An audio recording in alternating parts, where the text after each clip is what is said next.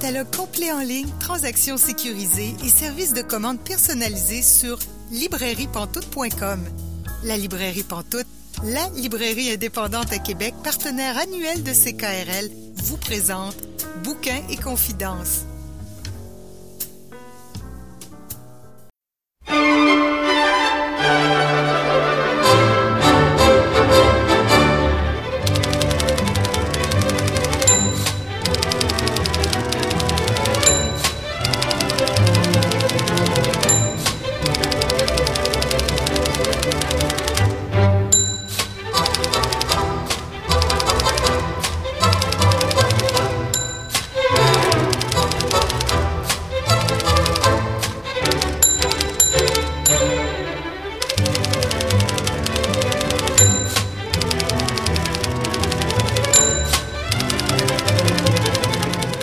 Vous bien Bouquin Confidence, Julie Collin pour vous accompagner pour les 90 prochaines minutes. Bouquin Confidence, c'est votre rendez-vous littéraire sur les ondes de CKRL. Cette semaine, notre invité est Marie-Ève. Je m'entretiens avec elle dans environ 30 minutes. Aussi, notre chroniqueuse Émilie Roy-Brière vient nous parler d'une série qui s'adresse à la jeunesse, mais comme souvent, ce n'est pas limité à la jeunesse. Également, nous allons discuter avec Célia Chalfoun qui a lu un livre qui m'intriguait vraiment beaucoup. Je pense que ça pourrait vous intéresser aussi. Je pense que nous sommes nombreux à être concernés par ce sujet-là. Et j'ai nommé le syndrome de l'imposteur. Mais pour commencer, je rejoins notre chroniqueur, Pascal Roux.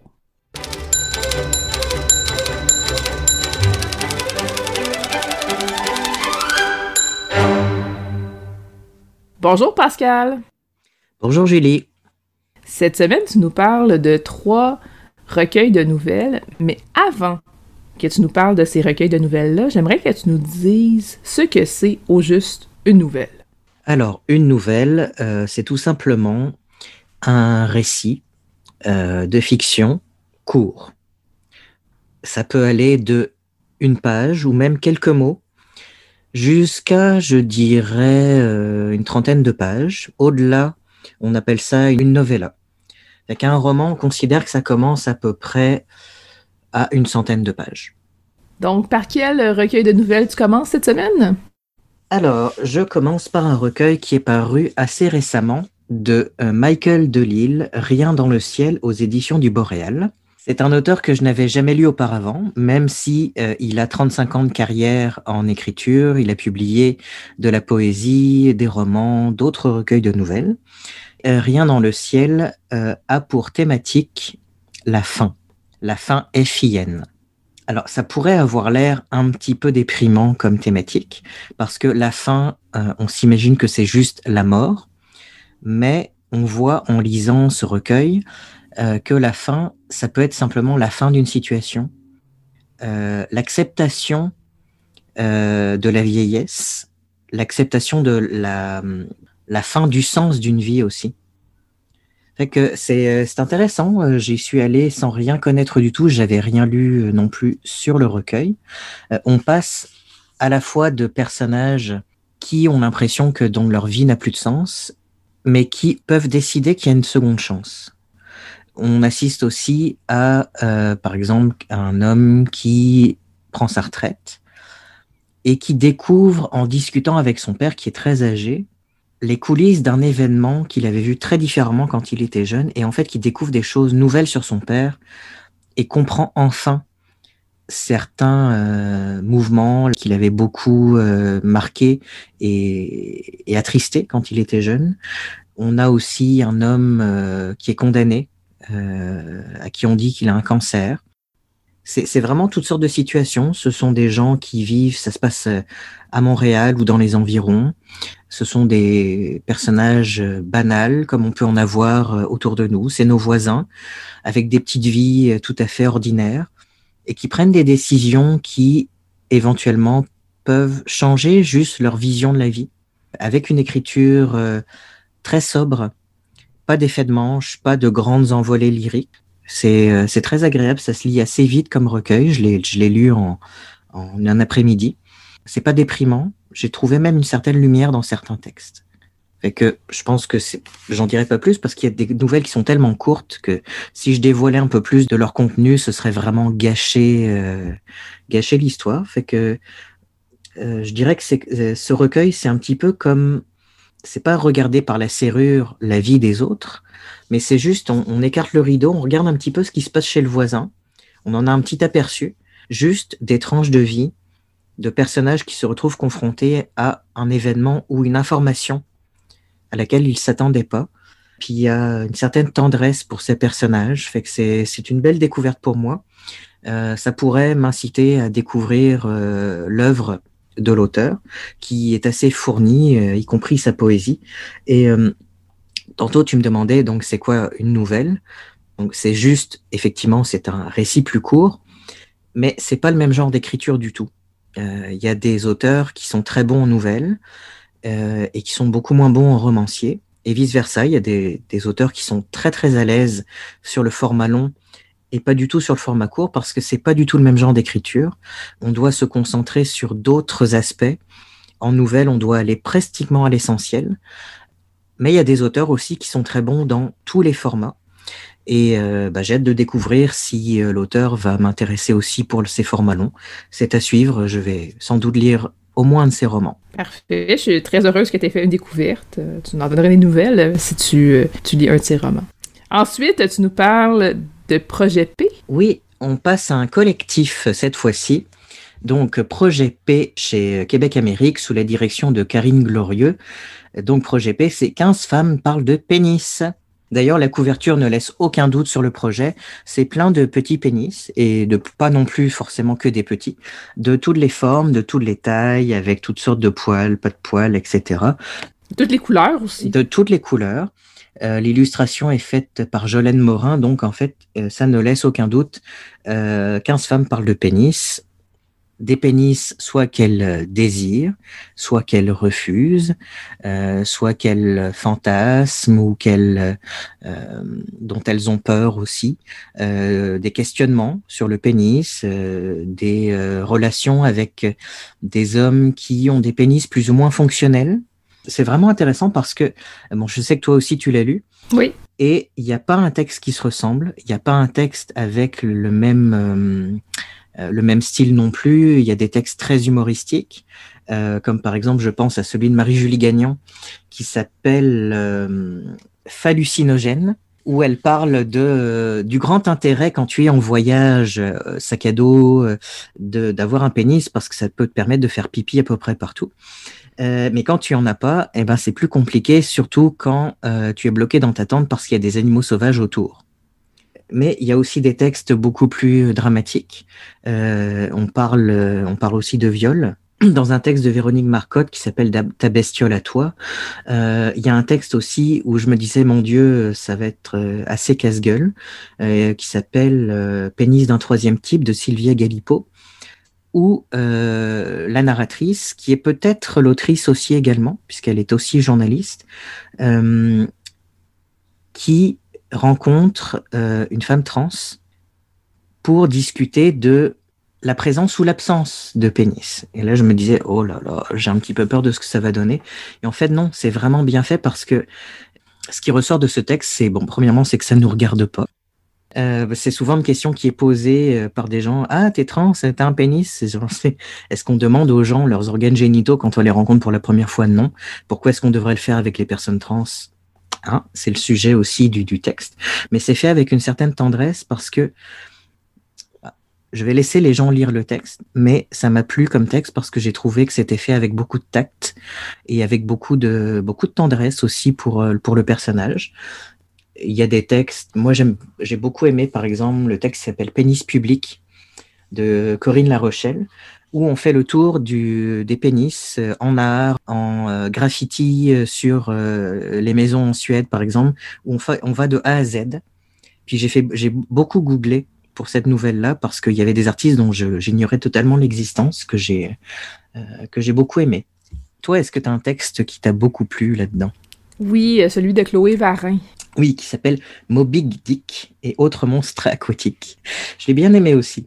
Je l'ai aimé autant par les propos qui sont tenus dans cette nouvelle-là que par la forme aussi. Puis encore une fois, je pense que le secret, ça va être de la lire pour que vous constatiez par vous-même.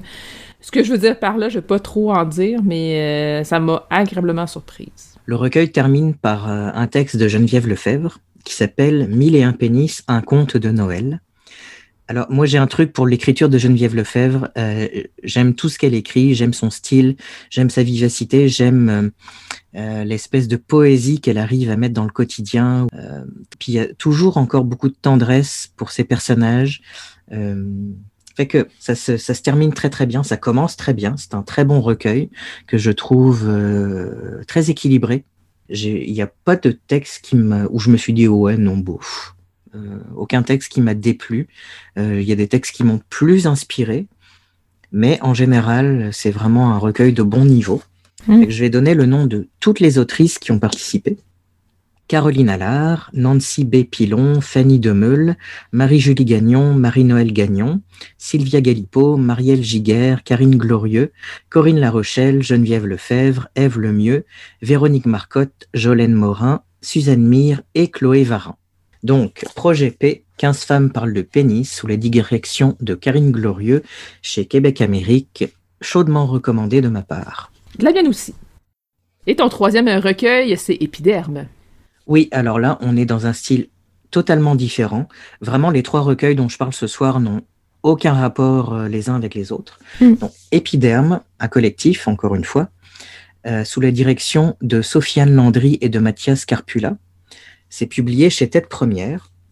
La thématique, donc c'est 14 textes, 14 euh, qui explorent euh, différentes formes de manipulation du corps, mais aussi de rapport avec son corps, euh, qu'il soit un corps de chair ou un corps différent, la façon dont on habite son corps, la façon dont on considère le corps des autres aussi également, on a de tous les genres de textes aussi.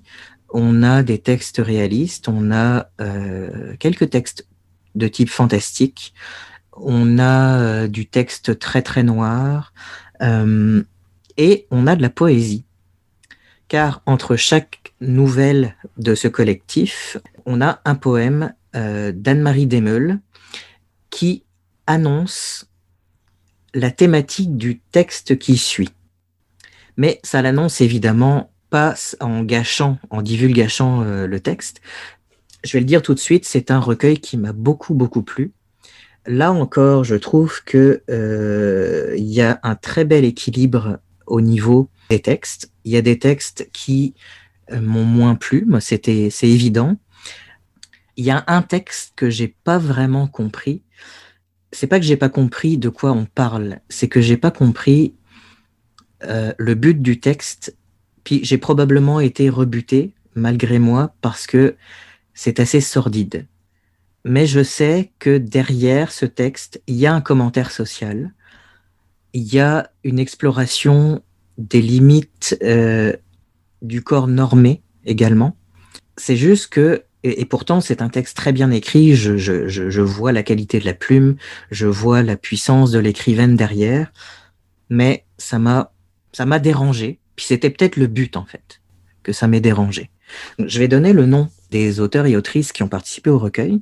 Puis ensuite, je vais parler un peu plus en détail de quelques textes qui m'ont vraiment beaucoup plu.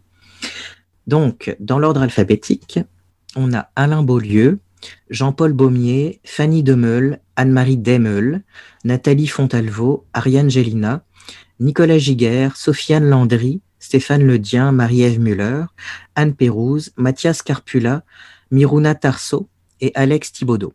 Alors, dans euh, ces, textes, donc comme je l'ai dit, vraiment un bel équilibre et puis il y a vraiment de très très bons textes, mais je vais me concentrer sur cinq textes que j'ai vraiment plus aimés. je ne vais pas en parler en détail, juste les souligner. Donc, le deuxième texte du recueil qui s'appelle Échymose d'Alex Thibaudot, c'est vraiment un texte très fort, si euh, vous avez aimé Infantia euh, de la même autrice, euh, vous allez probablement aimer aussi Ekimose.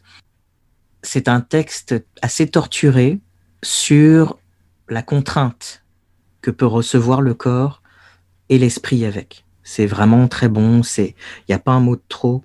C'est comme un coup de poing, véritablement, vraiment une autrice à suivre absolument. Et on a le texte Toi et les tiennes de Nathalie Fontalvo, où là on est, on est vraiment dans un contexte fantastico-science-fictionnel, où on suit une intrigue sur deux trames temporelles différentes. C'est un texte très sensitif aussi. J'avais chaud de lire ça, je transpirais. On est dans un pays euh, où il fait vraiment chaud, où les personnages ont chaud tout le temps, euh, où le, personnage principal perd un peu la carte parce qu'elle a comme des espèces de flashs. C'est vraiment un texte difficile à décrire et à résumer, mais c'est vraiment bon on a un peu de poésie au travers, après on est dans la, euh, dans la prose, enfin, c'est vraiment un texte intéressant. Puis je connaissais pas l'autrice, fait que là aussi ça va me donner envie probablement de regarder ce qu'elle a fait d'autre. Ce qui est drôle quand même, c'est que ça a l'air assez, euh, assez dense quand même comme, comme texte. Puis en fait, c'est quand même une nouvelle en soi. J'aurais imaginé ce genre de, de projet-là plus dans un roman. C'est drôle, hein? Façon que tu en parles? Oui, mais c'est effectivement très très dense et puis, mais c'est un texte qui fait euh, un peu plus de 20 pages. Ah, ok, ben, c'est ah, ok, mais on est quand même dans une bonne nouvelle. Je pense que c'est une des nouvelles les plus longues et, Les, plus denses, mais vraiment intéressant. Le texte d'Ariane Gélina qui s'appelle Monument, où le narrateur est un pont.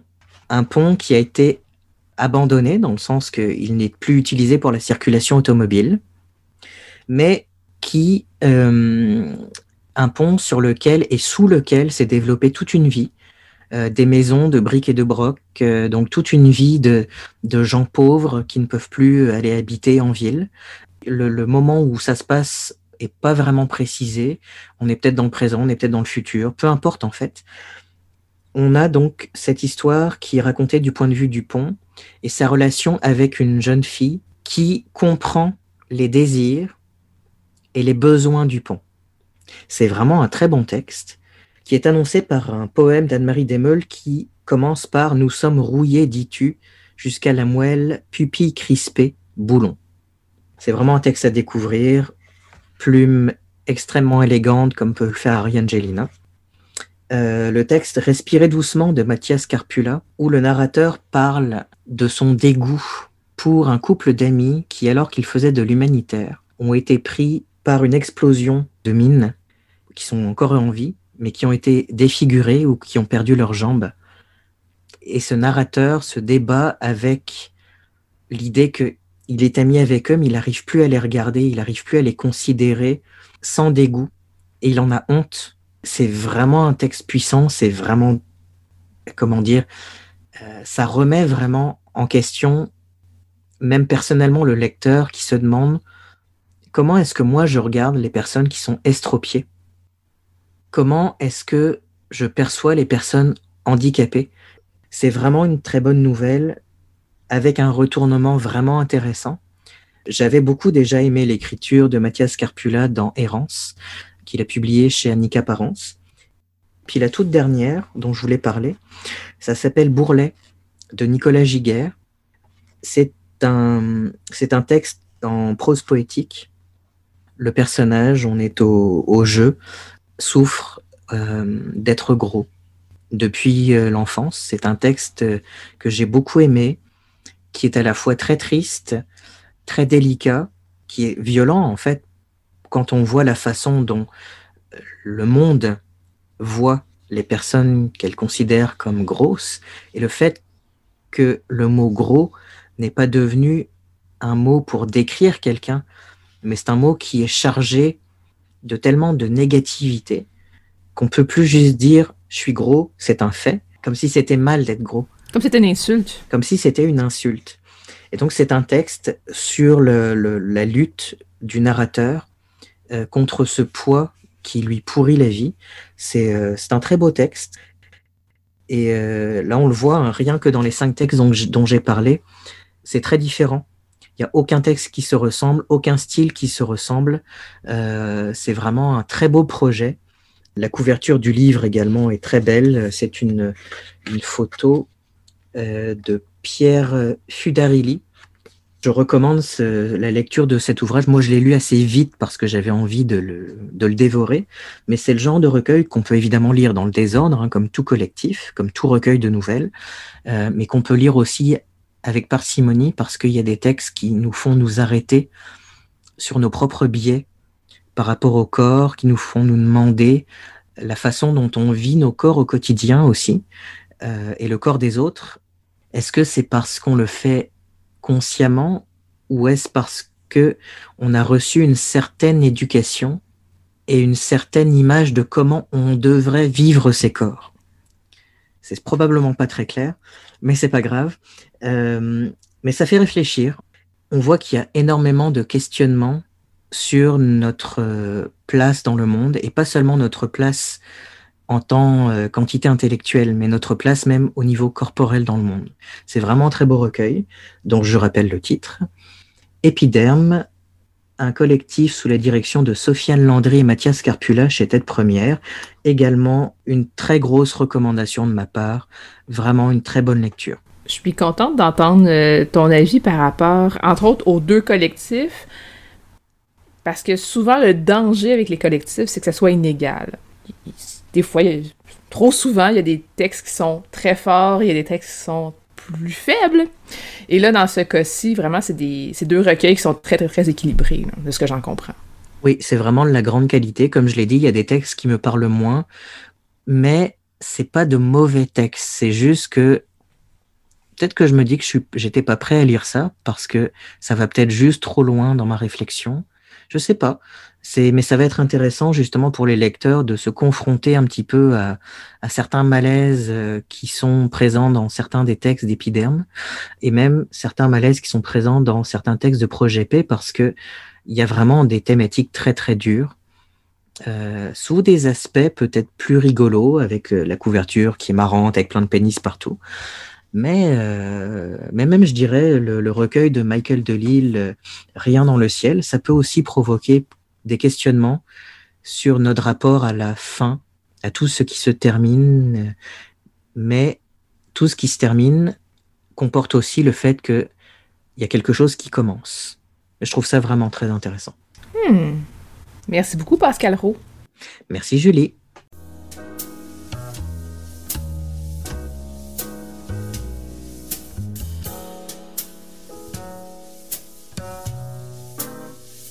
Catalogue complet en ligne, transactions sécurisées et services de commande personnalisés sur librairiepantoute.com. La librairie Pantoute, la librairie indépendante à Québec, partenaire annuel de CKRL, vous présente Bouquins et confidences.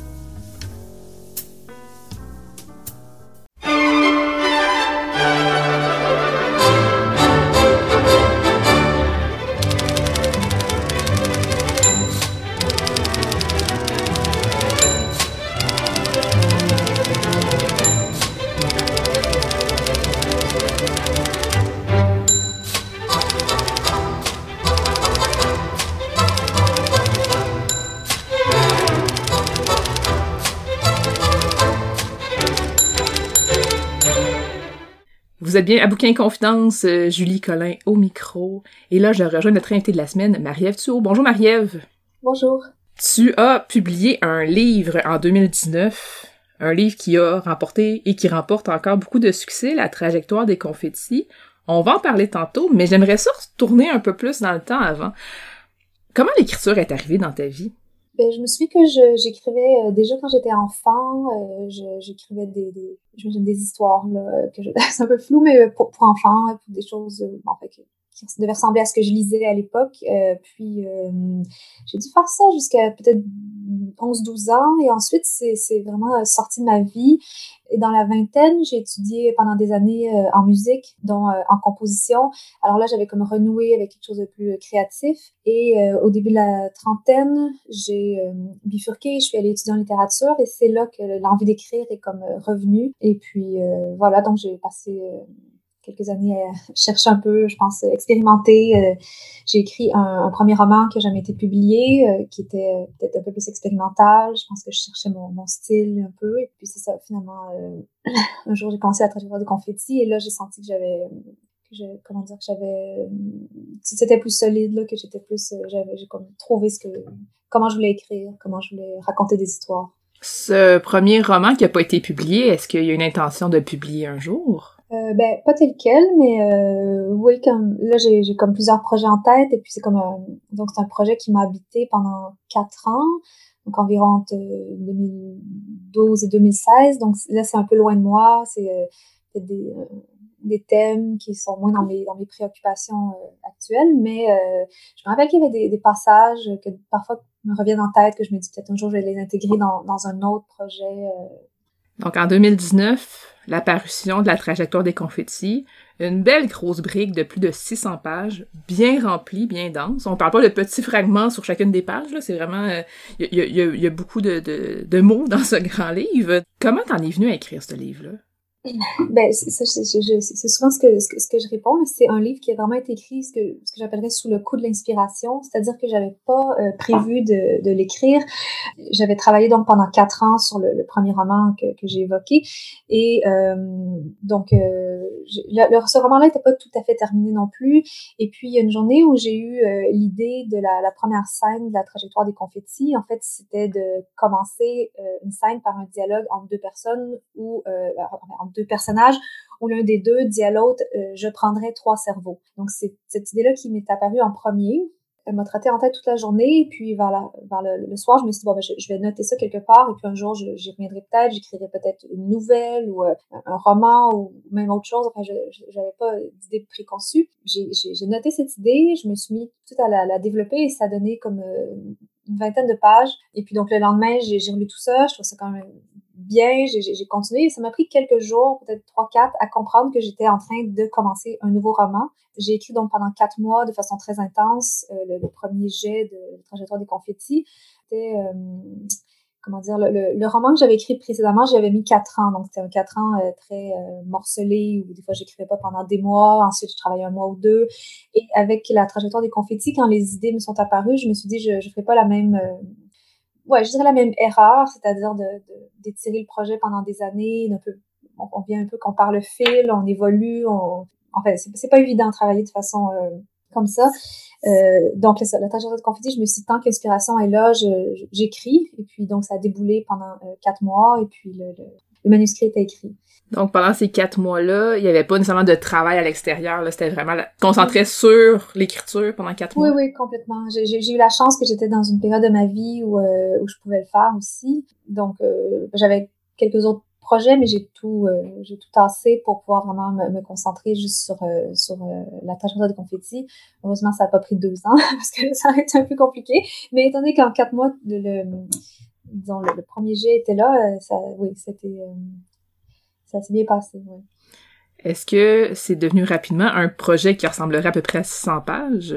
Je pense qu'après peut-être deux, trois semaines, j'ai compris que ça serait un roman autour de 400-500 pages. Puis finalement, ça a été 600. Mais oui, parce qu'il y avait les, les, personnages se créaient rapidement. Euh, c'est pas un livre que j'ai écrit là, de la page 1 à la page 600. Euh, J'écrivais euh, par trame. Euh, je, je, suivais des personnages. Donc, je, des jours, j'étais sur la, trame de Xavier. D'autres fois, c'était Zach, Clara Bastien. Donc, les, les tous les personnages sont apparus quand même rapidement dans les, je dirais, le premier mois. Et donc, euh, je, voyais un peu où ça s'en allait aussi, là, les, histoires que je voulais raconter. Je voyais bien que ça prendrait quand même euh, de l'espace pour, euh, pour mener toutes ces histoires-là euh, à terme. Pour le bénéfice de nos auditeurs et auditrices, est-ce que tu pourrais nous résumer la trajectoire des confettis, s'il te plaît?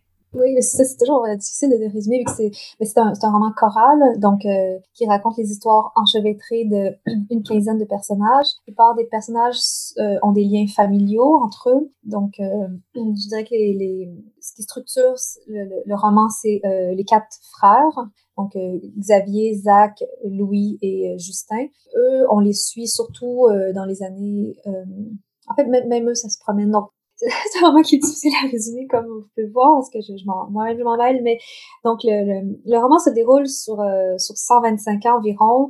Il y a des, une histoire qui se déroule en 1899. Euh, il y a, à la fin du roman, on est rendu en 2027. Euh, donc, ça se promène dans le temps sur plusieurs générations de, de cette famille. Je pense que quand même, la, plupart des histoires se déroulent dans, à notre époque, c'est dans les années 2010, mais il y a des bons euh, dans les années 60, 80, 90. Pas toutes les décennies là, qui sont représentées, ça va avec les, dans les histoires que je raconte sur, euh, sur tous les personnages de je raconte pas non plus les vies, c'est plutôt comme des épisodes euh, clés de la vie de, de, des membres de cette famille pour euh, illustrer certains thèmes qui sont, euh, euh l'amour, le couple, les relations, les relations amoureuses, la sexualité, la natalité, la procréation, la famille, les tabous. Donc, les histoires, ça servent à comme un peu explorer ces thèmes-là, puis euh, donc, pour raconter quelque chose de peut-être un peu plus concret, donc on va suivre euh, Xavier, qui est un, barman dans la trentaine, euh, qui est chaste depuis 15 ans, donc il n'y a aucune relation amoureuse ou sexuelle.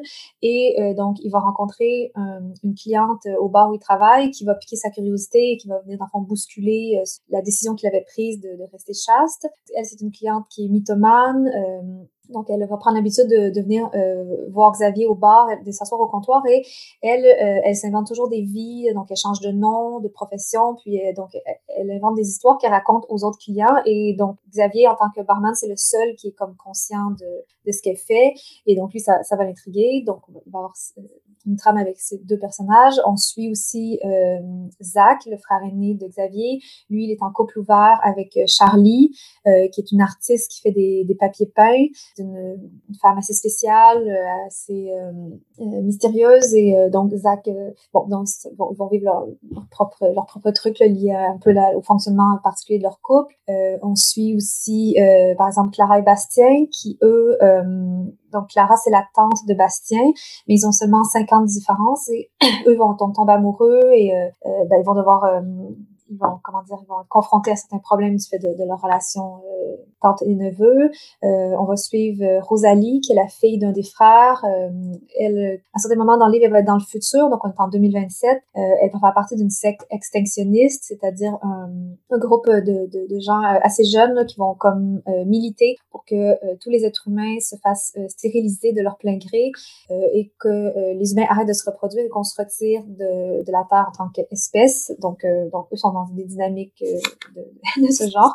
Et euh, donc, c'est ça. Donc, tout ça va comme un peu s'imbriquer pour euh, explorer les, thèmes dont j'ai parlé. Il y, a, il y a, beaucoup de, de, de tabous là-dedans, beaucoup de sujets qu'on n'aborde pas nécessairement souvent. Puis une chose que j'aime vraiment dans ce livre-là, c'est que ça nous fait réfléchir à nos propres réflexions, à nos propres tabous. Par exemple, on parlait de coupe ouvert avec euh, Zach et Charlie. Euh, les parents de Charlie ne sont pas au courant qu'elle est dans un couple ouvert. Et ça arrive des fois qu'ils croisent euh, Zach avec une autre fille au restaurant.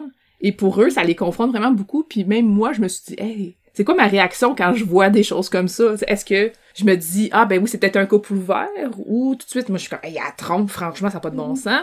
Donc ça nous amène à réfléchir des fois sans que ça soit trop appuyé. Euh, ça nous amène à réfléchir sur un paquet de choses euh, dont on n'a pas nécessairement l'occasion de réfléchir euh, souvent. Donc ça, c'est quelque chose que j'apprécie beaucoup. Le fait qu'il y ait du passé, qu'on ait aussi euh, du présent avec un léger passé comme années 60, 70, 80, et qu'on ait du futur, est-ce que ça s'est imposé assez rapidement, ça, d'avoir vraiment toute cette temporalité-là?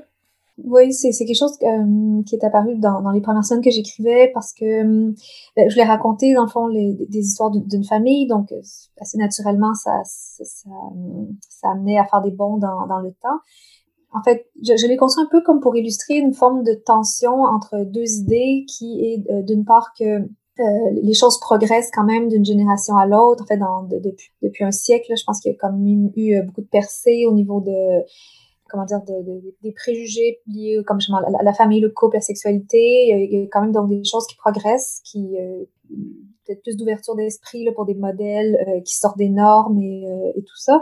Et ça, je pense qu'on le voit avec, comme par exemple, la relation entre Alice et Matthew, qui, sont les parents de, trois des frères, ben, quatre en fait. Il y a un demi-frère là-dedans, ça peut. Et puis ensuite la relation de Zach et Charlie, qui va être complètement autre chose. Donc c'est, donc il y a cette espèce d'idée qu'il y a une il y a des changements enfin qui se produisent mais d'un autre côté, il y a aussi l'idée qu'il y a quelque chose qui se répète à travers l'histoire. Donc, euh, par exemple, la relation euh, entre euh, William, qui est un prêtre, et donc une jeune fille qui va rencontrer dans, en, en, 1899. Ces deux personnages vont vivre une relation compliquée pour différentes raisons. Et cette relation-là, en fait, elle ressemble à la relation entre Xavier et la fille qui va rencontrer la, la, la cliente, parce que ben, le prêtre, est, pour d'autres raisons, lui, il est chaste, Xavier euh, l'est aussi, et euh, il va avoir des espèces de difficultés. Donc, il y, a, il y, a, quelque chose qui se répète comme ça. On le voit sur d'autres personnages. Euh, Rosalie, qui va vivre, euh, qui va dire qu'elle elle, elle est confrontée à certains préjugés des autres. C'est quelque chose qui revient aussi. Charlie va avoir vécu ça à son adolescence, à elle. le personnage de la jeune fille de 1899 aussi. Donc, c'est ça. C'était de créer une tension entre ces deux idées-là, c'est simple que d'une part, euh, les choses progressent et d'autre part, il y a quelque chose qui se répète aussi à travers l'histoire. Donc, euh, pour, répondre à la question, donc c'est d'illustrer ça avec le, disons, une espèce de déconstruction euh, dans le temps, c'était le moyen le plus, le plus efficace, je crois.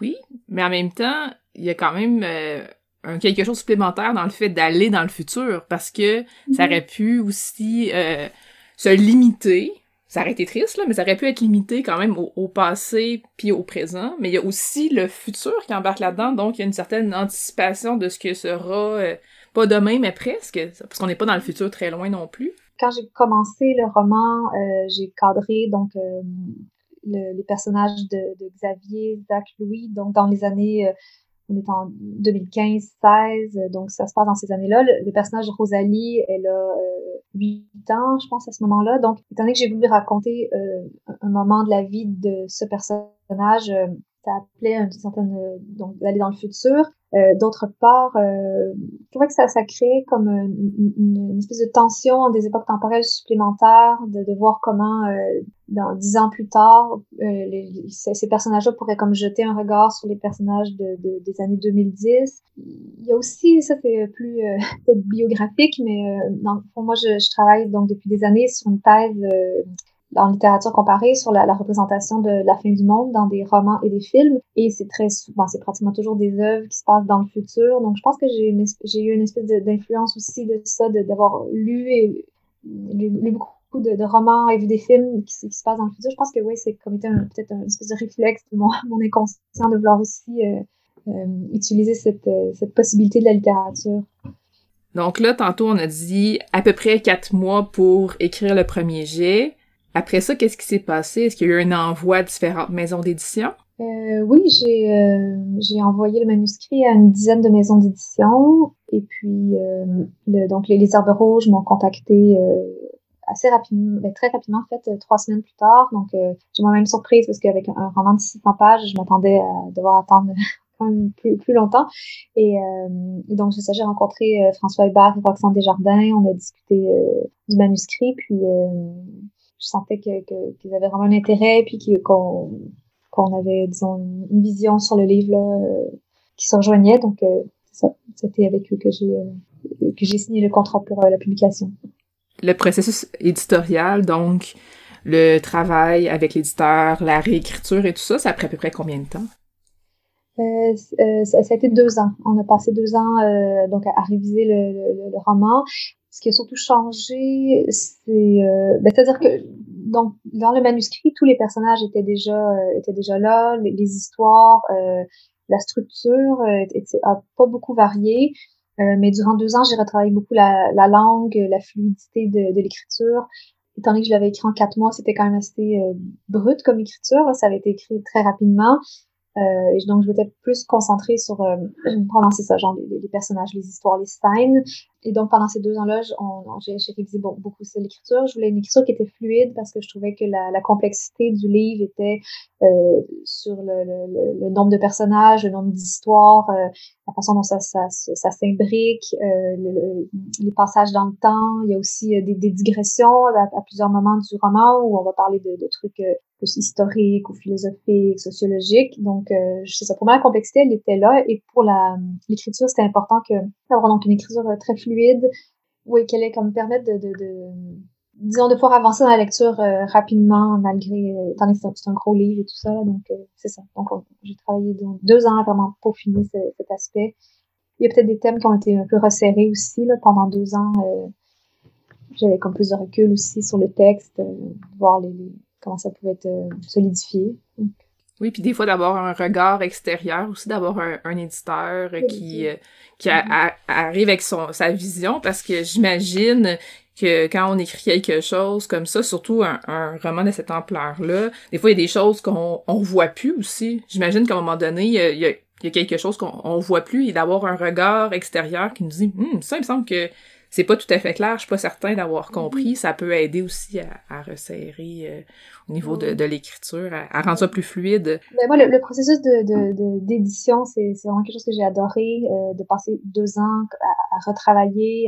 je, je, voyais le, le, le, progrès que le texte faisait là, de, de mois en mois. C'était vraiment une expérience euh, qui était vraiment très enrichissante. Et puis, quand on écrit un texte aussi, des fois, on est comme attaché à ce qu'on a fait, on veut défendre ce qui est là c'est quelque chose d'un peu difficile dans, dans ce sens-là, l'édition, de se faire dire, bon, mais ça, ça pourrait être amélioré, ça, bon.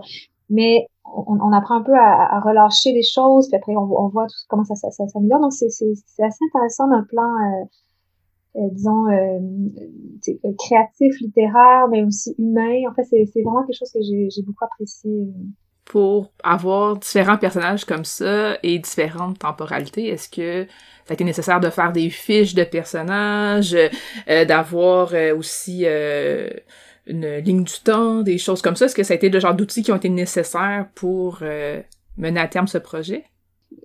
j'ai jamais eu de fiche de personnage. Et puis quand j'écrivais, moi-même, je savais pas toujours exactement où les histoires allaient me mener. Moi, j'avais des, donc des idées pour certaines des trames. Je prenais un peu des notes, mais c'était très brouillon. Puis euh, et, et, quand j'écrivais, par exemple, euh, Rosalie, euh, quand on était en 2027, je savais que je voulais qu'elle soit dans une secte, mais au départ, j'avais une idée de ça, euh, probablement beaucoup plus cliché où elle allait tomber amoureuse d'un gourou, euh, qu'elle allait la manipuler, puis elle, elle était jeune. Et, moi, quand j'ai commencé à écrire, l'écriture m'a menée dans une direction complètement opposée, où au contraire, elle et euh, sa meilleure amie Oriane se, moquent du gourou.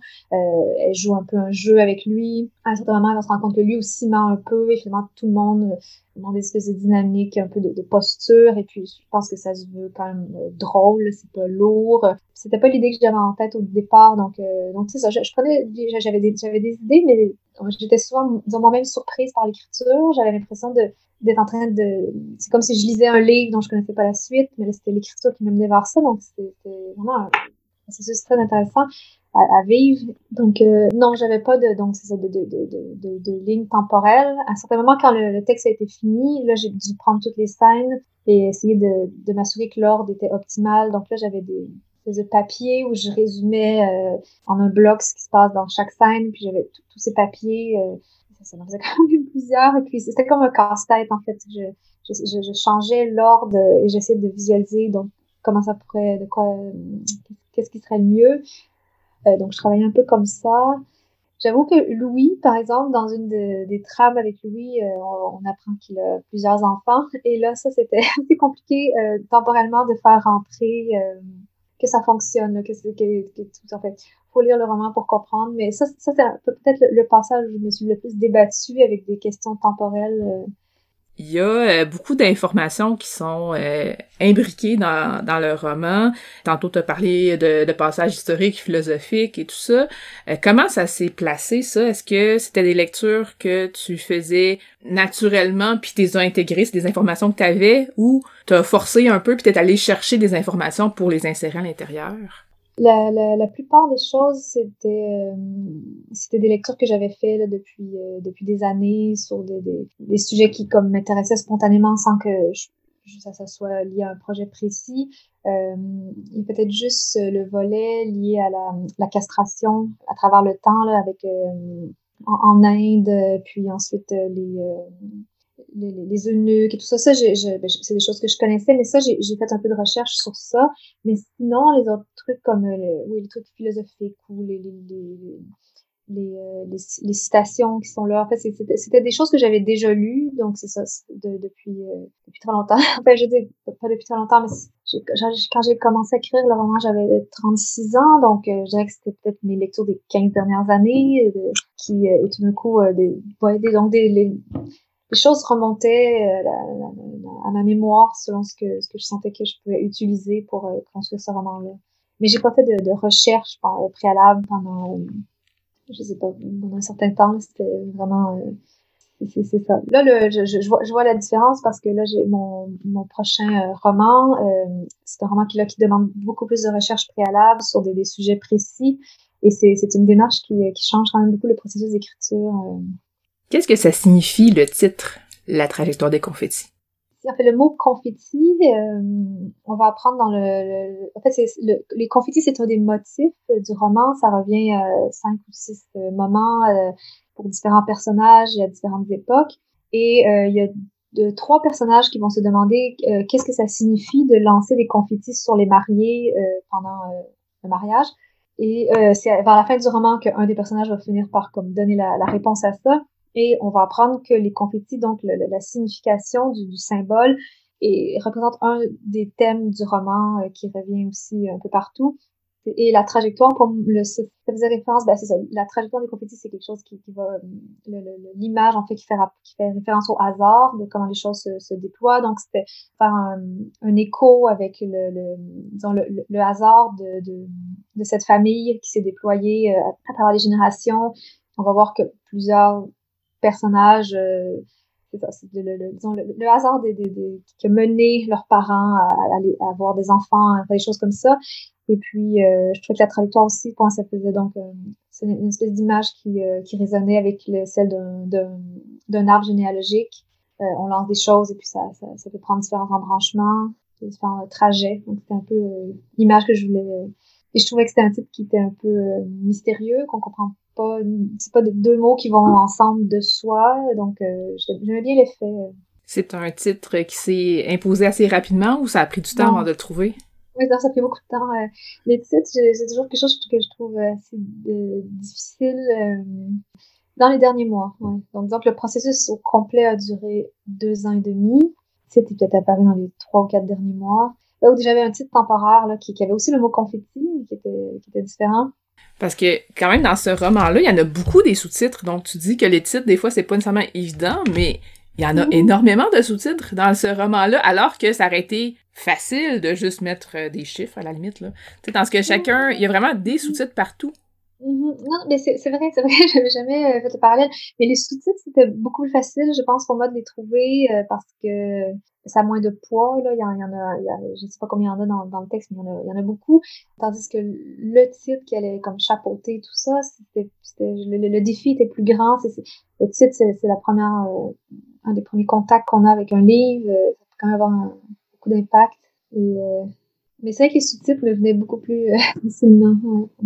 C'est un livre euh, qui, dès sa sortie, a remporté un grand succès. moi, je travaille en librairie, j'en vends plusieurs par semaine. Là, c'est vraiment, ça se dément pas encore comme succès. Est-ce que ça donne le vertige de voir qu'un premier roman obtient autant de succès, puis qu'après ça, on travaille sur un deuxième roman? Est-ce que c'est, est-ce que ça met une pression? Non, je, je, je ressens pas vraiment ça. Euh, c'est sûr que si j'avais, disons, euh, manqué d'inspiration pour un deuxième, j'aurais peut-être euh, ressenti ça, mais quand j'ai terminé, le, livre est, est, paru en mars 2019, et euh, durant euh, assez tôt mai ou juin 2019, j'ai commencé à avoir des idées pour euh, le prochain. J'avais aussi deux ou trois projets dans ma tête depuis des années que je me disais je, pourrais aller vers ces projets-là. Et finalement, j'ai fait une lecture en ça, mai-juin 2019 qui m'a donné une, idée complètement différente pour un projet vraiment nouveau auquel j'avais pas du tout réfléchi ça s'est développé un peu dans ma tête, là, puis euh, qu'est-ce que je pourrais faire? En fait, ça va, être encore un, roman choral avec plusieurs trames. Et puis c'est ça, dans les mois suivants, je j'écrivais pas le, roman, mais des, des, des, des personnages m'apparaissaient, des choses comme ça.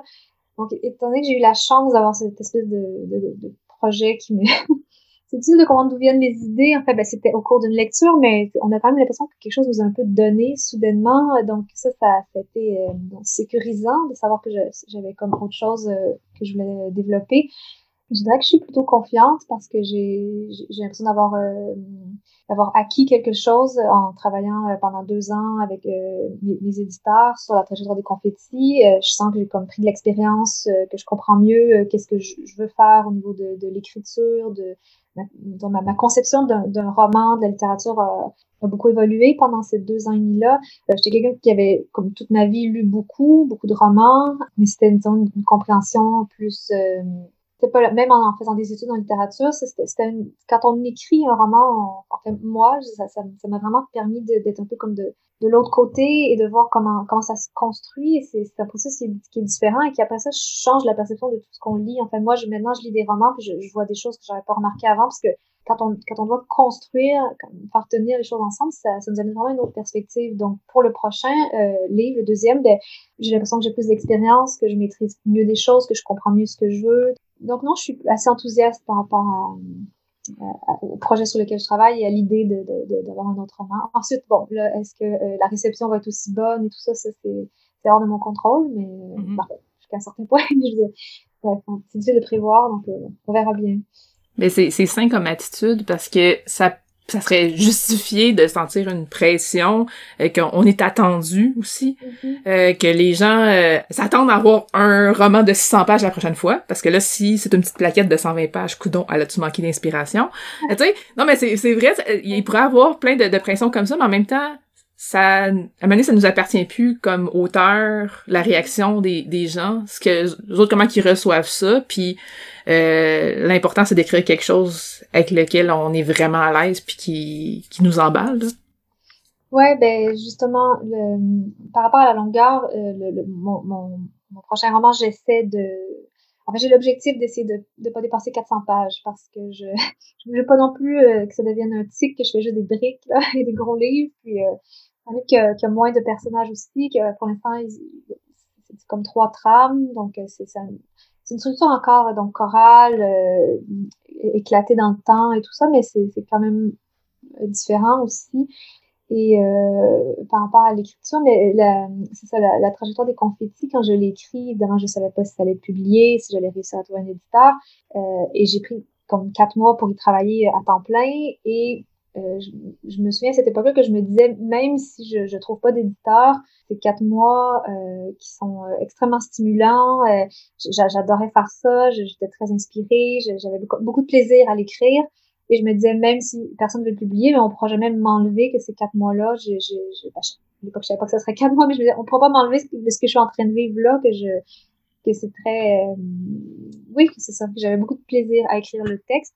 Euh, le roman. Et euh, au fond, je, le, deuxième euh, que j'écris, c'est ça aussi. C'est, je, je, je, ça m'amuse de, de l'écrire. C'est, quelque chose que j'aime faire. Donc, j'essaie de. Ben, c'est un cliché, mais j'essaie d'écrire le roman que moi j'ai envie de lire, mmh. tout en ayant quand même conscience qu'il faut que ça soit visible pour les autres aussi. Mais ouais, donc c'est un peu plus mon, mon approche ce livre-là, est-ce qu'il y a une date de publication euh, prévue, un horizon? Euh? Non, pas pour l'instant.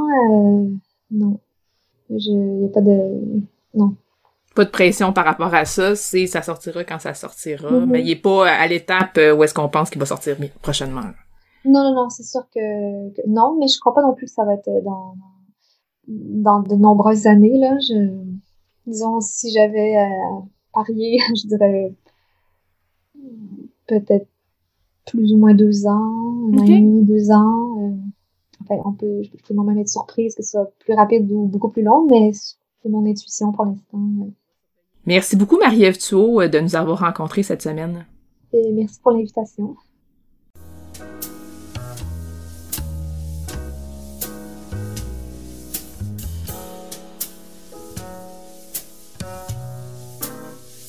Catalogue complet en ligne, transactions sécurisées et services de commande personnalisés sur librairiepantoute.com. La librairie Pantoute, la librairie indépendante à Québec, partenaire annuel de CKRL, vous présente Bouquins et confidences.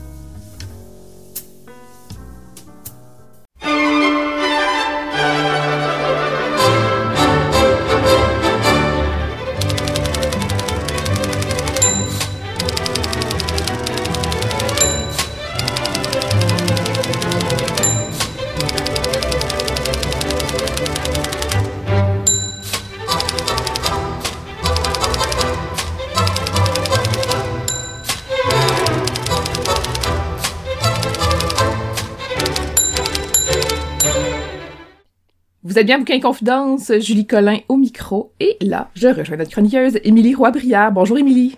Bonjour Julie. Cette semaine, tu profites de la sortie d'un deuxième tome pour nous parler d'une série que tu aimes beaucoup. Oui, je suis un petit peu excitée. Ça se peut que je me mette à parler très, très, très, très vite et que je dise beaucoup, beaucoup de choses à une vitesse hallucinante. Donc, en fait, c'est euh, la sortie du deuxième tome euh, de la série Magic Charlie euh, de l'autrice Audrey Alouette, qui est une autrice française. C'est un univers magique destiné aux 12 ans et plus. En fait, on avait eu un premier tome en 2019 qui s'intitulait L'apprenti. on vient tout juste de recevoir le second tome qui s'intitule Bienvenue à Saint-Fouettard, qui avait attiré mon attention sur Audrey Alouette au départ, c'est qu'elle dédicaçait son premier roman pour adultes, Les Poisons de 14, qui était sorti en 2016 à l'auteur Terry Pratchett. J'adore Terry Pratchett à un niveau complètement galactique, astronomique. Euh, je prêche l'évangile selon Terry Pratchett et donc ça va attirer mon attention. Cet auteur-là semble avoir eu la même importance pour elle. On reconnaît un peu l'espèce de petite étincelle de folie qu'on retrouve dans Terry Pratchett, dans Les Poisons de 14. Puis, quand j'ai appris qu'elle avait sorti euh, une série de romans jeunesse, ben évidemment, ça piqué ma curiosité. Dans Magic Charlie, en fait, le personnage principal s'appelle Charlie Vernier. Euh, c'est un jeune garçon, il est noir, il habite à Aix-en-Provence avec sa mère Césaria. Puis, il y a environ cinq ans, sa grand-mère a disparu sans laisser de traces. Sa grand-mère s'appelle Dame Mélis. Puis, en fait, un jour, complètement sorti de nulle part, il y a quelqu'un qui téléphone qui dit euh, Oui, bonjour, est-ce que je suis bien euh, au foyer de la famille Vernier? Est-ce que vous êtes la famille de Dame Mélis? Et donc, Césaria, dans tous ses états, dit Oh mon Dieu, vous l'avez retrouvée, amenez-la nous tout de suite. Donc, Dame Mélis va euh, réapparaître au sein du foyer des Verniers, mais elle est complètement perdue. Elle a perdu tous ses souvenirs, on ne sait pas si c'est de l'Alzheimer ou autre chose. Charlie finit par trouver un message qui lui est adressé dans les bagages de sa grand-mère. Puis sa grand-mère lui dit Écoute, Charlie, j'ai pas beaucoup de temps, je suis en train de perdre tous mes souvenirs. C'est un cavalier qui les a dérobés. Va voir mon ami Maître Lynn qui a un salon de thé à Aix-en-Provence. Il va pouvoir tout expliquer. Moi, je peux pas faire grand-chose de plus. Et donc, le fameux Charlie se rend chez Maître Lynn, puis il apprend que euh, sa grand-mère, c'était une magicière très, très puissante, euh, qui est une amie de Maître Lynn, qui est un magicien également. On apprend que le cavalier, en fait, euh, c'est pas un cavalier hypothétique, c'est cavalier avec un C majuscule. Euh, le cavalier, en fait, c'est l'allégorie de la mort. C'est la personnification de la mort sur Terre. Puis, normalement, il ne devrait pas pouvoir dérober les souvenirs d'une personne. Donc, probablement qu'il y a une entente un peu louche. C'est peut-être un attentat qui a été perpétré sur sa grand-mère. Euh, Charlie va devoir apprendre la magie auprès de Maître Lynn pour tenter de trouver une solution pour sa grand-mère parce que s'il arrive à retrouver les souvenirs, les dérober au cavalier, il va pouvoir les lui redonner. Au cours de son apprentissage, il va se rendre compte qu'il y a une jeune fille qui fréquente la même école que lui, qui s'appelle Sapotille, euh, qui est également apprentie chez Maître Lynn.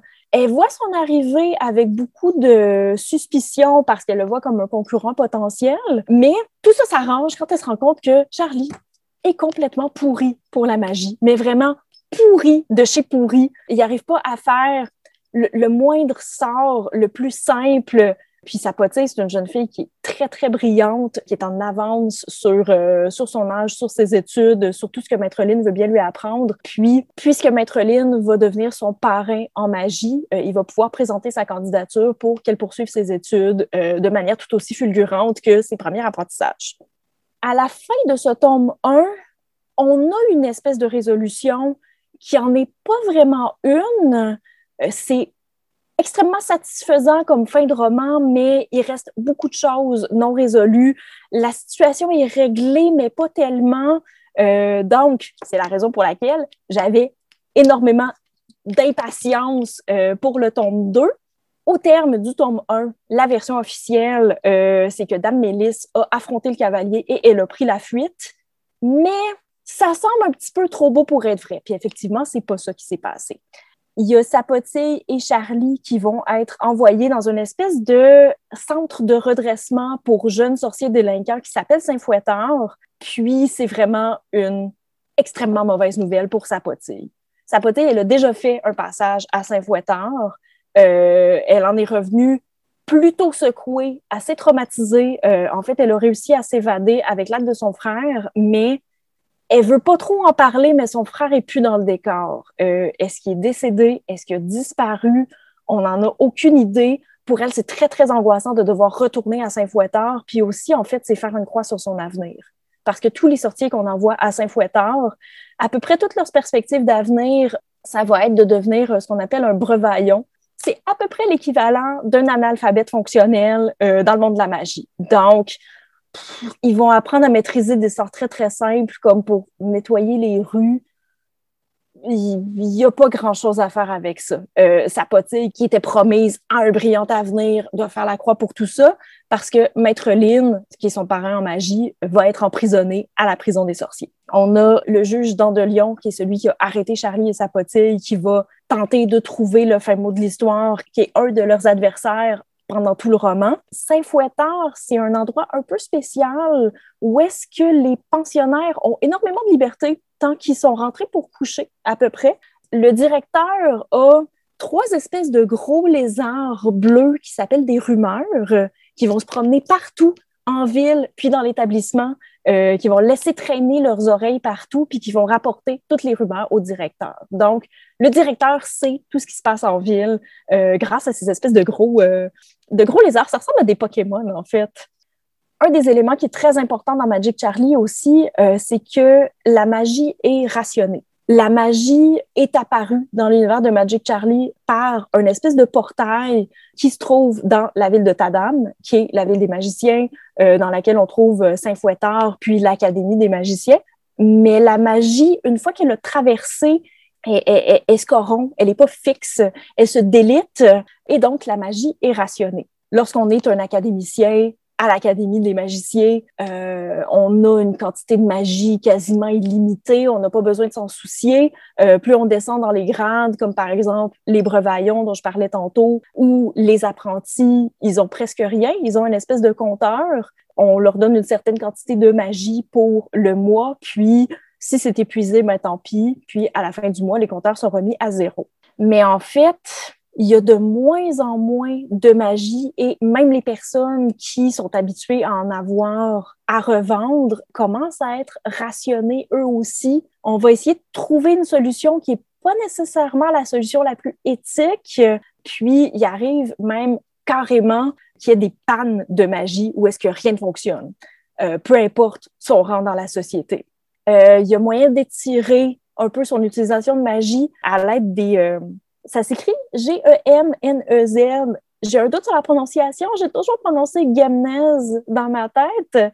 C'est des espèces de petites perles qui peuvent stocker de la magie. Puis c'est fabriqué à partir des souvenirs des sorciers. Donc, c'est un peu un moyen de se faire de l'argent rapidement, en fait, de vendre ses souvenirs pour qu'ils soient transportés, pour qu'ils soient transformés en Gemnez, pour en fait euh, permettre aux gens de les acheter. Mais lorsqu'on a vendu trop de souvenirs, on devient une espèce de loque humaine, une espèce de zombie qui erre, puis en fait qui se rappelle plus du tout qui a déjà maîtrisé l'art de la magie. C'est super effrayant. Et donc, pendant ce tome 2 de Magic Charlie, Charlie va essayer de s'en sortir à Saint-Fouettard. Il essaie, euh, essaie d'être présent pour sa potille euh, qui est franchement amochée, qui n'a pas envie d'être là. Tout son avenir est sapé. Puis, on essaie de prendre contact peut-être avec des gens qui pourraient faire évader Monsieur Lynn, qui pourraient les faire évader eux, qui pourraient peut-être retrouver Madame euh, Mélis. Mais en fait, souvent, on va les écarter parce que ce sont des enfants ou parce qu'il y a des enjeux politiques euh, auxquels on ne veut pas les mêler.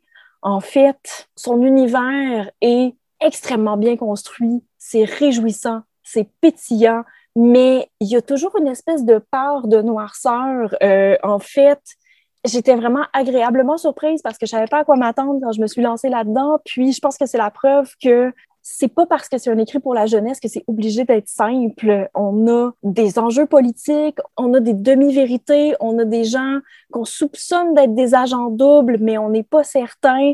Euh, donc, tout ça est très complexe.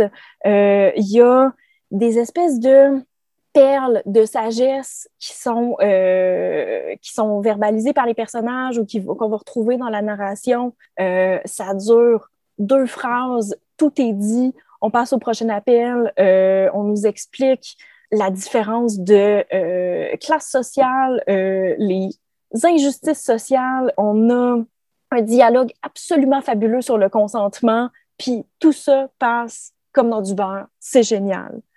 Et c'est la raison pour laquelle j'adore Magic Charlie. Moi, j'ai pas encore lu Magic Charlie. C'est quelque chose que j'ai vraiment hâte de lire, euh, qui est sur ma liste interminable depuis euh, la sortie du tome 1. Et là, c'est sûr qu'avec ta chronique, j'ai encore plus envie de le lire. Mais une chose que j'avais cru comprendre, c'est que les objets ont une certaine personnalité aussi dans ce monde-là. Oui, effectivement. Entre autres, il y a des euh, vadrouilles qui développent des personnalités. C'est un peu comme dans l'apprenti sorcier, en fait. Euh, il y a une vadrouille ensorcelée euh, du tome 1 qui reste jusque dans le tome 2. C'est assez génial. En fait, il faut lui donner un seau d'eau de temps en temps, puis bon, ça va mieux. C'est un peu comme un animal domestique. J'ai pas parlé du chat de Charlie non plus, qui est un chat magique qui s'appelle Mandrin. Puis, il y a une espèce de connexion entre Charlie et son chat qui est très spéciale. Probablement que sa grand-mère y est pour quelque chose. Parfois, ça lui permet, euh, ça lui permet d'espionner à des endroits euh, où euh, seuls les chats ont accès. Ben, merci beaucoup, Émilie Roy-Briard, de nous avoir parlé de Magic Charlie. Donc, les, les, deux tomes sont disponibles en librairie. Des tomes d'à peu près combien de pages? J'ai pas le tome 1 sous la main, mais pour le tome 2, le tome 2, c'est environ 500 pages. OK, c'est des bonnes briques. Oui, il me semble que le tome 1, ça devait être quelque chose de similaire. Merci beaucoup, Émilie. Ça fait plaisir.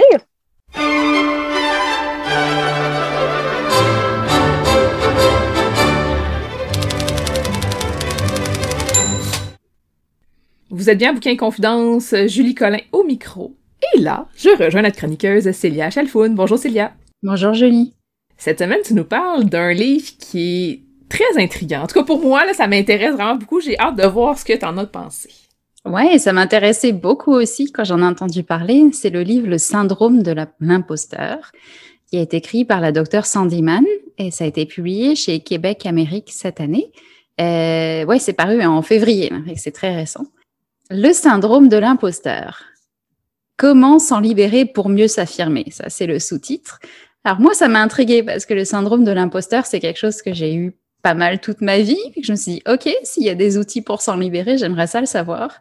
Est-ce que je pense qu'un des, des, premiers problèmes quand on a le syndrome de l'imposteur, c'est qu'on se rend pas compte qu'on l'a parce qu'on pense que c'est normal d'être comme ça, puis tout le temps douter de soi.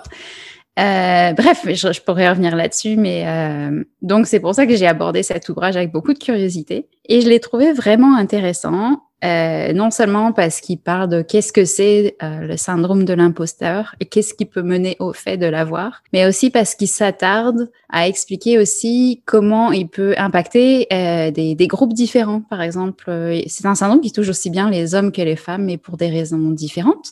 Et c'est aussi un syndrome qui touche des générations plus que d'autres, notamment la génération des milléniaux est plus touchée par le syndrome de l'imposteur, ma génération donc ça parle aussi de la manière dont ça peut toucher et, euh, et déranger dans leurs études les, euh, les adolescents aux études et euh, les étudiants de manière générale. Donc c'était vraiment intéressant, moi qui ne suis pas un homme par exemple, de comprendre dans quelles circonstances un homme pouvait ressentir le syndrome de l'imposteur, mais de manière différente de celle dont je ressentais personnellement. Ok, donc le la première partie, c'est pour parler de qu'est-ce que c'est le syndrome de l'imposteur et qui en souffre. Et puis qui en souffre, c'est pas mal à peu près tout le monde dans le fond, parce que tout le monde dans sa vie peut ressentir le syndrome de l'imposteur. Peut-être que je devrais expliquer ce que c'est avant de continuer. On est familière, toi et moi, avec ça. mais c'est pas le cas de tout le monde. Heureusement pour eux et pour elles. Tout à fait. Euh, ok, quand on a le syndrome de l'imposteur, quoi qu'on accomplisse, quoi qu'on réussisse, on a toujours l'impression qu'on l'a fait ou qu'on l'a réussi parce que les gens se sont pas rendus compte qu'on était nul ou que c'est juste une question de chance et que la prochaine fois, on va se ramasser et les gens vont enfin comprendre qu'on sait pas ce qu'on fait, qu'on n'est pas bon à ce qu'on fait et qu'il faut arrêter de nous confier, euh, que nous confier du travail ou nous faire confiance de manière générale. Fait que on doute tout le temps euh, quand on réussit quelque chose, on se justifie les raisons pour lesquelles on a réussi. On n'arrive pas à se dire, eh, bel job, c'est c'est bien, continue comme ça. Et quand on fait une erreur, alors là, c'est la fin du monde. On se dit, bah ça y est, c'est la preuve ultime que j'avais raison. Je suis une impostrice, je mérite pas ma place, euh, je mérite pas ma réussite, etc., etc. Donc c'est fatigant au quotidien. Et puis, ça fait pas si longtemps que ça que j'ai appris qu'il y a des gens qui euh, qui vivent pas comme ça, en doutant sans arrêt de tout ce qu'ils font, en se relisant 150 fois, parce que si on trouve une erreur, c'est la preuve suprême que euh, on n'a pas le droit d'être là, et puis on est nul, et puis euh, oh my god. Et que ça doit être vraiment le fun de ne pas avoir le syndrome de l'imposteur. Et puis le livre explique que euh, il y a plein de raisons qui, qui peuvent mener au fait d'avoir ce, ce syndrome-là de manière euh, récurrente dans sa vie. Ça peut être une question d'éducation. Ça peut être aussi une certaine sensibilité à certaines choses qui fait qu'on je sais pas, on a besoin pour une raison ou une autre de se justifier le fait qu'on n'est pas bon. Et ça a tendance à ressortir paradoxalement dans les moments de sa vie où on réussit quelque chose. Et quand je dis quand on réussit, c'est pas nécessairement euh, qu'on est devenu millionnaire puis qu'on est admiré par la, tiers, la terre entière ou tout ça, c'est qu'on réussisse des choses qui nous tenaient à cœur. C'est le moment en général où on, on essaie de se rappeler que ça durera pas parce qu'on est nul, puis les gens vont s'en rendre compte, etc., etc. Le livre évoque le fait que les milléniaux, entre autres, sont plus touchés par ce syndrome. C'est encore un peu tôt pour euh, pour analyser pour la génération suivante, génération Z, mais euh, les milléniaux, pardon, ont été beaucoup influencés par les réseaux sociaux et la, construction de ces vies parfaites comme elles apparaissent parfois sur les réseaux sociaux. Et c'est aussi la première génération qui a beaucoup travaillé euh, via Internet au travail, notamment par les emails.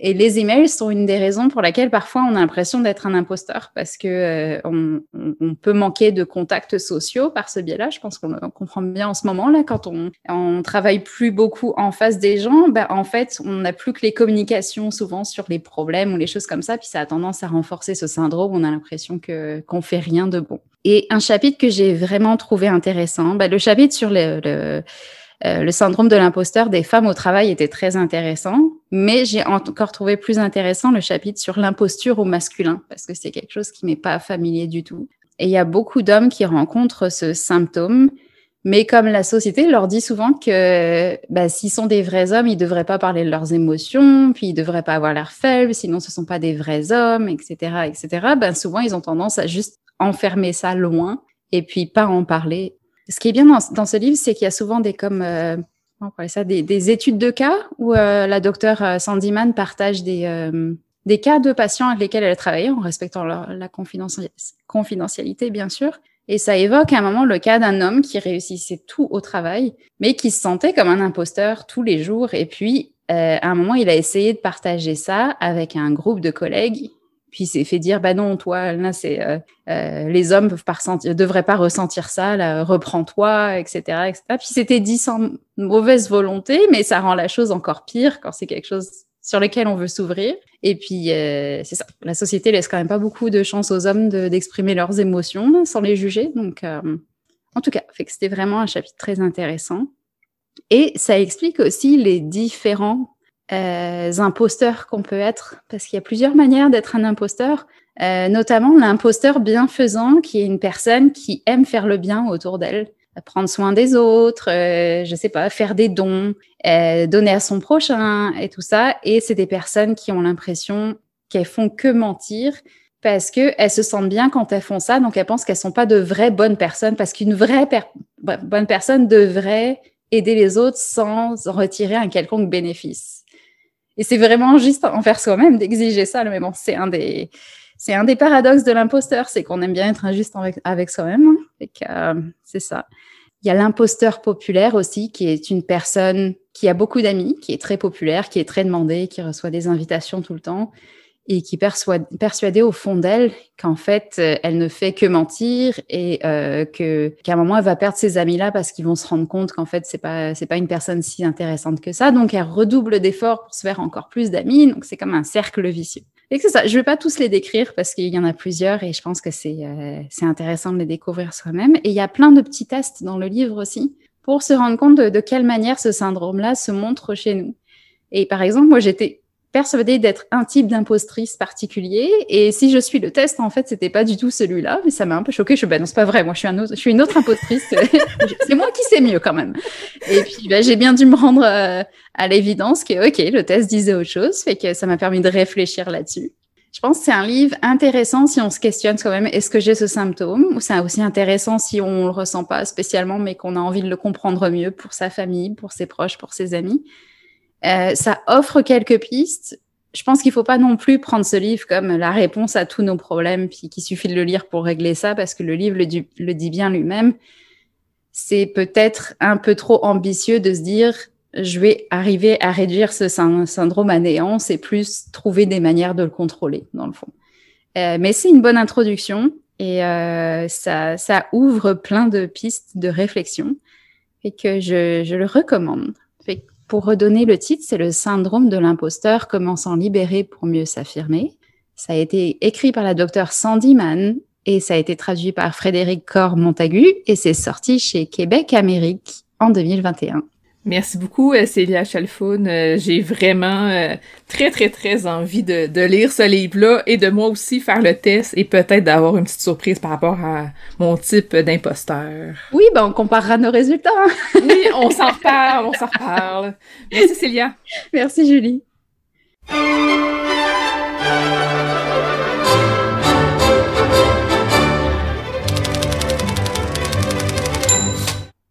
C'est tout pour Bouquin Confidence cette semaine. Merci à notre invité de la semaine, Marie-Ève Thuot. Je vous invite à lire, ce n'est pas déjà fait, La trajectoire des confettis qui est paru aux Herbes Rouges. Merci également à notre chroniqueur Pascal Roux de nous avoir présenté trois recueils de nouvelles. Le premier est Rien dans le ciel de Michael Delille. C'est disponible chez Boréal. Le second est Projet P, un collectif de 15 autrices qui est paru chez Québec Amérique. Les 15 autrices sont Caroline Allard, Nancy B. Pilon, Fanny Demeul, Marie-Julie Gagnon, Marie-Noël Gagnon, Sylvia Galipo, Marielle Giguère, Karine Glorieux, Corinne Larochelle, Geneviève Lefebvre, Ève Lemieux, Véronique Parcotte, Jolène Morin, Suzanne Mire et Chloé Varin. Pascal nous a également parlé d'un autre collectif, hein, le troisième. Épiderme est paru chez Tête Première. Il contient des textes de 14 auteurs et autrices, soit Alain Beaulieu, Jean-Paul Baumier, Fanny Demeul, Anne-Marie Demeul, Nathalie Fontalvo, Ariane Gélina, Nicolas Giguère, Stéphane Ledier, Marie-Ève Muller, Anne Pérouse, Miruna Tarco, Alex Thibodeau, Mathias Carpoula et Sophia Landry. Merci aussi à notre chroniqueuse Émilie Roy-Brière de nous avoir parlé de Magic Charlie. Euh, le tome 1 se nomme L'apprenti, le tome 2 c'est Bienvenue à Saint-Fouettard, c'est de l'autrice Audrey Alouette et c'est disponible chez Gallimard. Merci à notre chroniqueuse Célia Chalfoun de nous avoir parlé du livre Le syndrome de l'imposteur, comment s'en libérer pour mieux s'affirmer de la docteure Sandy Mann. C'est une euh, traduction de Frédéric Coré Montagu et c'est disponible chez Québec Amérique.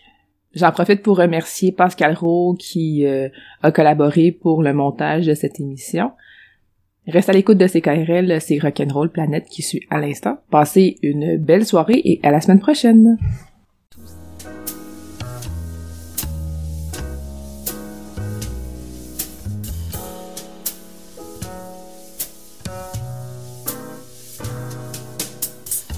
La librairie Pantoute, la librairie indépendante à Québec, partenaire annuel de CKRL, vous a présenté Bouquins et Confidences.